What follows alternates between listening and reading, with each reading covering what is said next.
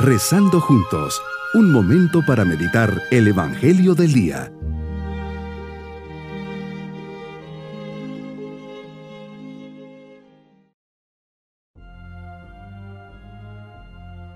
En este día jueves de la segunda semana de Cuaresma, bajo la presencia de Dios y su mirada paternal, le dirigimos nuestra oración diciendo, Señor, ayúdame a vivir este momento de oración como un momento de conversión, de cambio, como una oportunidad que me concedes para volver a ti con renovado entusiasmo, para centrar mi mirada en ti y contemplar tu supremo testimonio de amor. Espíritu Santo, ayúdame a corresponder fielmente a tus santas inspiraciones. Meditemos en el Evangelio de San Lucas capítulo 16 versículos 19 al 31. Hoy Señor hablas a los fariseos con una parábola. En ella nos cuentas dos historias paralelas. Un hombre rico llamado Epulón, que vestía de púrpura telas finas y que banqueteaba cada día, y un mendigo llamado Lázaro, y hacía su puerta cubierto de llagas y ansiando llenarse con las sobras que caían de su mesa. Qué duro es lo que dices, que hasta los perros se acercaban a lamerle las llagas. Nos dices cómo al rico Epulón su riqueza le hizo totalmente frío e insensible ante las necesidades de aquel pobre mendigo. La avaricia y la indiferencia han llevado a este hombre rico pobre a desentenderse totalmente de la necesidad que hay a su alrededor. Es la tentación que hoy la sociedad muchas veces nos ofrece, cerrarnos en nuestra burbuja de comodidad y confort como a mí no me hace falta nada, como no me afecta que los demás sufran la indigencia y caigo en esa indiferencia.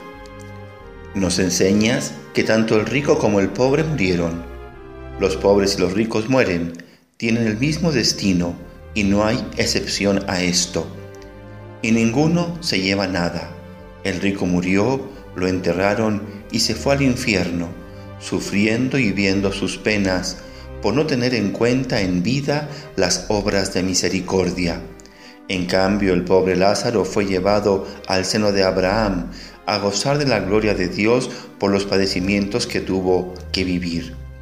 El primero recibió sus bienes en vida y no compartió lo que tenía y después de la muerte fue a parar al infierno para purgar sus culpas y sus pecados, mientras que el pobre, que solo recibió males en vida, fue llamado a recibir su recompensa en el cielo. Señor, porque nos amas, nos has revelado la posibilidad real que existe de perder la bienaventuranza eterna y sufrir las penas del infierno. El rico va al infierno porque durante su vida ha disfrutado con lujo y exceso de los bienes de la tierra sin prestar atención ni auxilio a su hermano necesitado la seriedad de la vida y la trascendencia del mandato de la caridad fraterna adquieren todo su relieve a la luz de las verdades últimas, la muerte, el juicio, el infierno y el cielo. Nuestra superficialidad nos lleva a encontrar fáciles excusas para nuestra indiferencia. Resulta bastante fácil darse razones que justifiquen nuestra pasividad y la omisión de las obras buenas. Es claro que el amor es el boleto a la entrada del cielo. Es concreto y en obras, y no solo con palabras bonitas o buenas intenciones. Ignorar al pobre es despreciarte a ti. Me invitas en este pasaje a imitar tu misericordia. Dame, Señor, una mirada profunda que sepa descubrir las necesidades de los que me rodean y no sea indiferente a ellas. El mundo de hoy nos enseña a vivir preocupados solo de esta vida, a vivir al máximo, incluso a costa de los demás.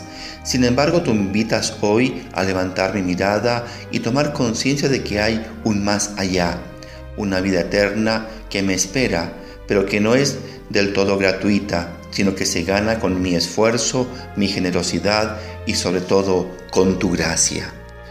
El día de mañana nos pedirás cuentas y tendremos nuestra paga.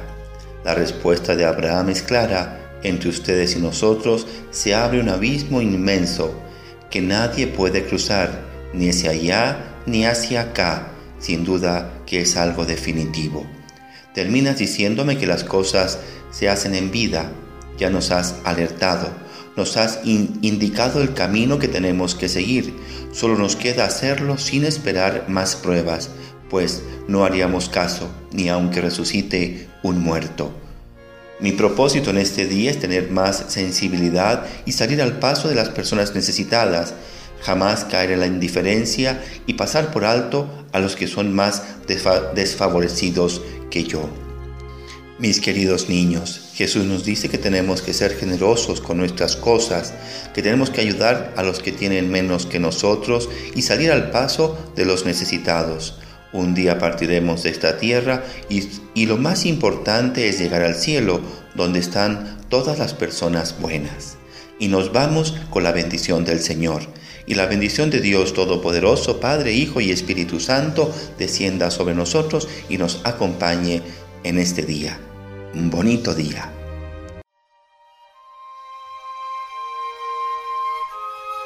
Hemos rezado junto con el Padre Denis Doren, Legionario de Cristo.